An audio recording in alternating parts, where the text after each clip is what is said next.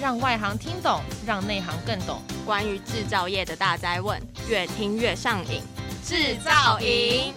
一直在赢赢赢，一直跑掉，一直变赢。制造营。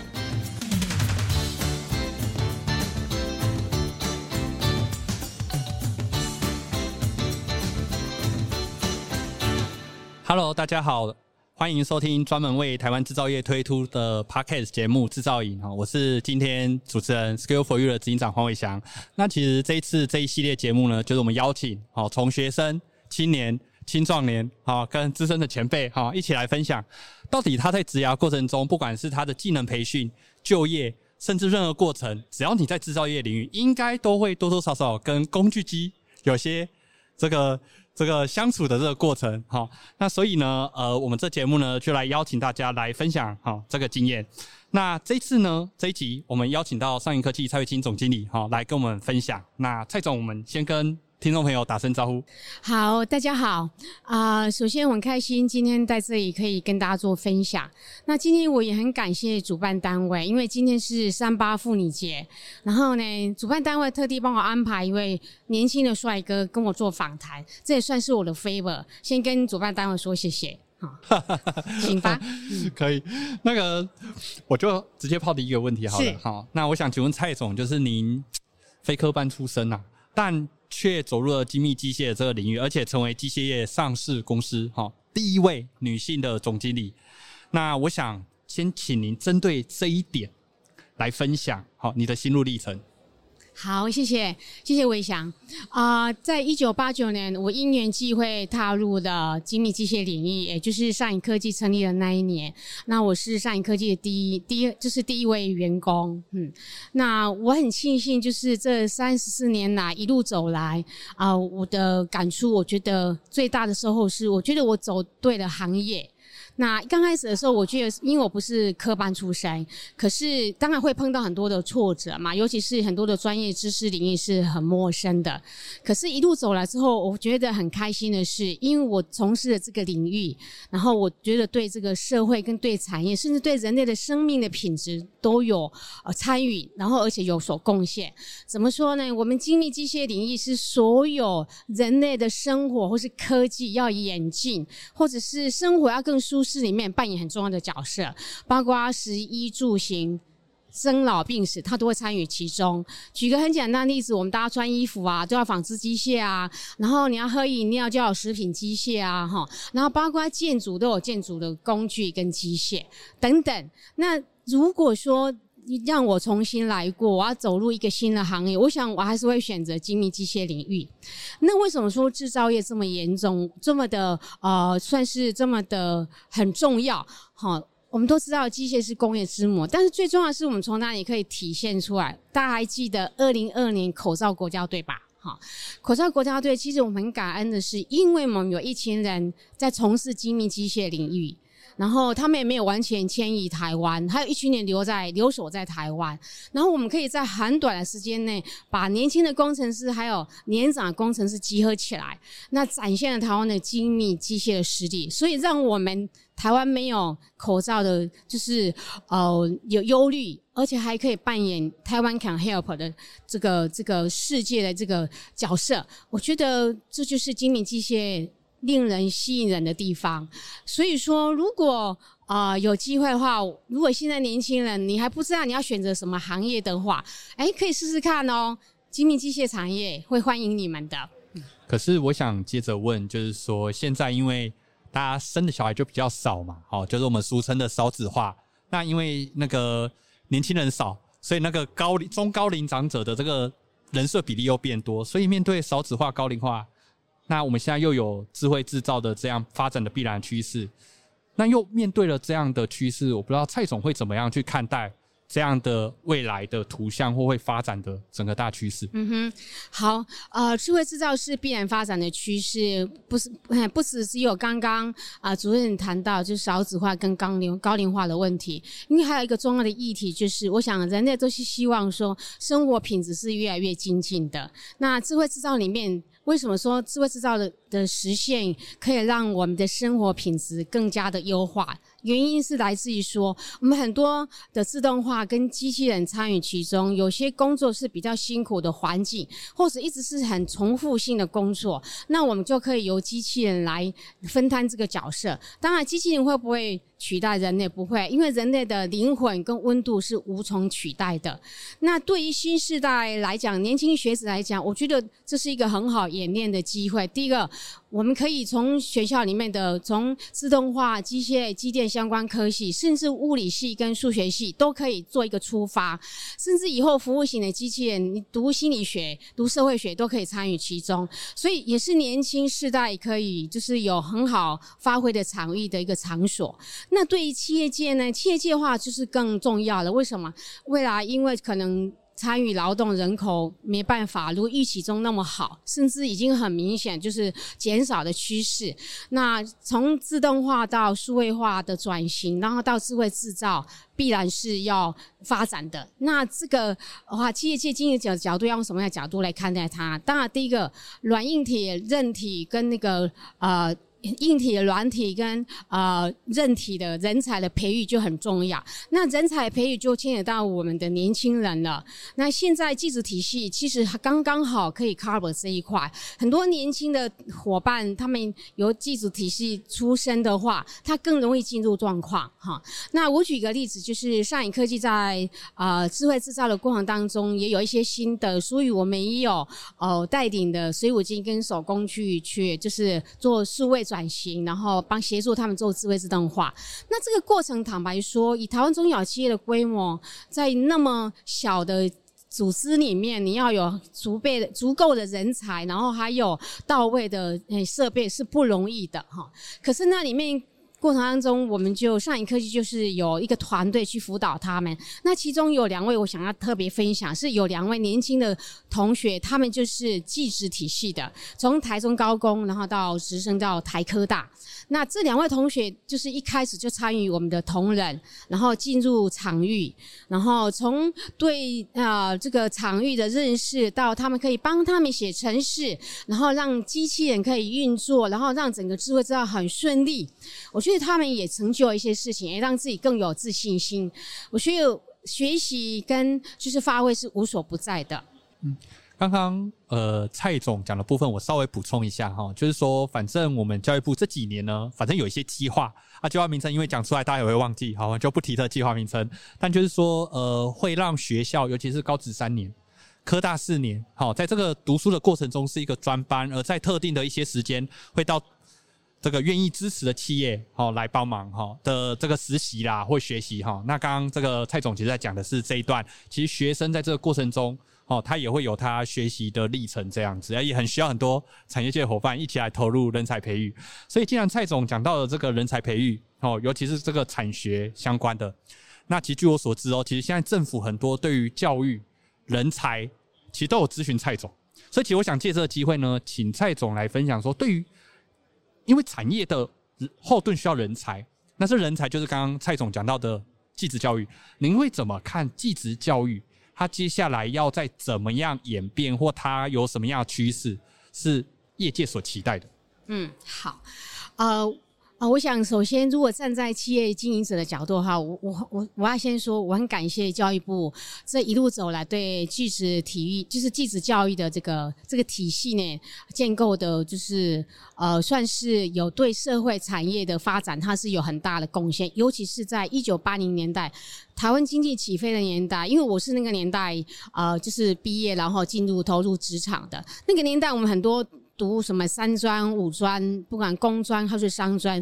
他们只要一毕业。就是进入职场很快，也就是说产就是产产业界要用的的这个新的年轻的伙伴，在学校几乎他们都有一些基本的历练，可能是实验的场域，可能是实习工厂，所以技职体系在台湾，它真的为台湾的经济发展扮演很重要的角色。好，那事过境迁，已经三十年后的今天，我们再回头来看这个，它是不是真的是还是有它的需要呢？当然是有它需要的，因为不管现在是所谓从智慧。制造到所谓的元宇宙，好，那这些我们还是需要有各式各样的人才。那如果我们在企业界里面就有一个实验的场域，可以让我们的年轻的学子就在。这个过程当中先历练，至少年轻的同学们他可以先知道，我去企业界，我去到生产线，然后呃做了什么样的产品，然后参与了什么样的专案，他可以先知道说哪些是我要、我喜欢，或是哪些我不喜欢的。第一个，先帮助他厘清。不要的，他什么是不喜欢的？那同学们到企业界去的时候啊，他也可以这个机会可以去了解职场里面，譬如说包括的企业的伦理，然后还有工作的态度，还有对一个产品的发展跟产业的发展趋势，他都可以刚刚好，他就可以在这里面就可以学习到。那在这里，我想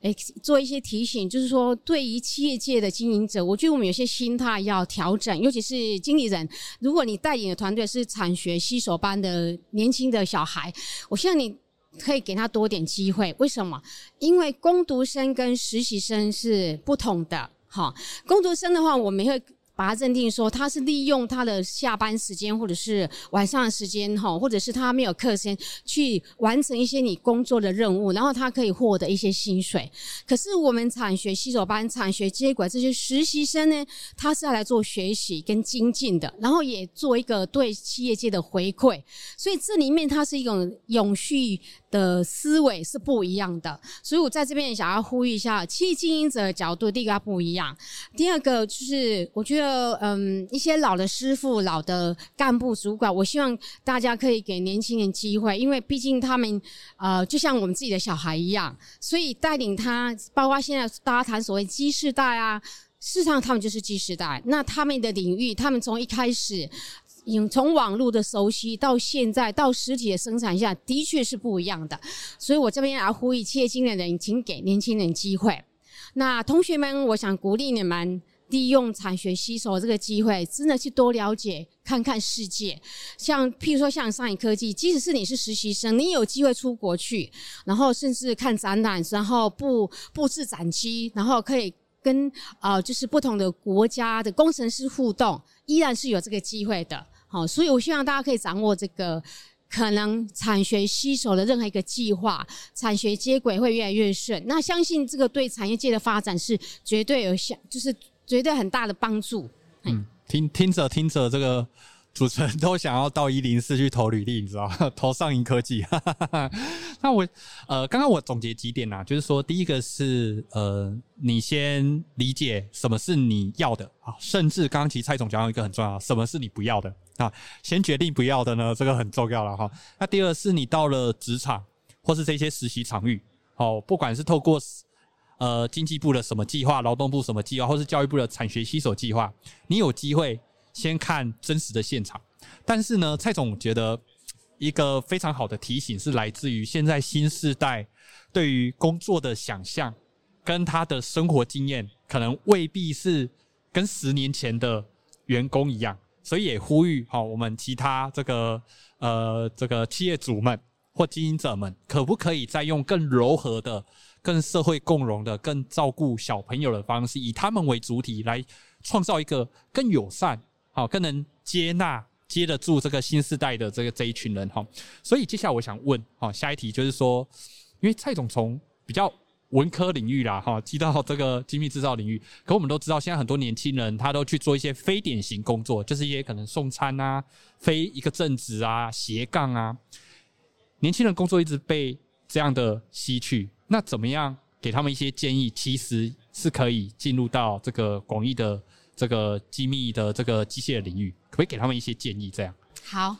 哦，我想其实我自己也年轻过，一开始可能我们并不知道什么什么工作才是我们喜欢，或者是说我们一直会有想法说，诶，如果我现在做的工作是跟我们的兴趣有相关的话，那是是不是会更愉快呢？可是这个它各有利弊的。譬如说你现在开始工作的话，是跟你自己兴趣有关系，那可能你刚开始做的时候很轻松，而且会很开心。可是因为它会有一点受限，是那可能就会在你有兴趣的领域里面。那如果我们换另一个角度来看，就是说，它不见得是你很有兴趣的，可是我们可以找到自己擅长的地方。我们不一定说很有兴趣，可是那是你的强项的部分。譬如说，你可能组织能力强，或是你表达沟通能力很强，或者是说你的语文能力很强，或者你的专业知识能力很强，就是先找到你的强项，你擅长的东西，先去切入点，然后切入之后呢，再去一段时间的观察，说，哎，这真的是我可以发挥的地方，还是就是我喜欢的？也许当你有做到有成就感的时候，你就会变成一个一个兴趣，哈。那当然它需要时间。那另外一个话，我是认为说，只要是利己又利他的工作，都是值得去投入的，好，不管你是从事呃，就是服务业或者是制造业。或者科技产业都可以的，但是我觉得有一个很重要一点，就是就是回到初衷。你觉得你做这件事情是开心的，还有一点就是说，他是对这个除了你自己有一份薪水，没有后顾之忧之外，你享受其中。那这当中要选择。的话，有职业的选择，还有职务的选择，哈。那职业选择行业，什么行业都有嘛。那我刚刚说过了，制造业是绝对是，呃，尤其是呃精密机械，它一定是为人类的福祉而贡献的产业，它是值得吸引它的。但是有一个，就是我觉得要特别提醒，就是说，当你觉得呃你还是不想，你做的很累，然后你不知道要怎么办的时候，我建议你，你就去旅行。好，去旅行，重新是安静下来去思考，那我下一步要做什么？还有第二个，可以去找一些 mentor 老师，是可以去跟你讨论。好，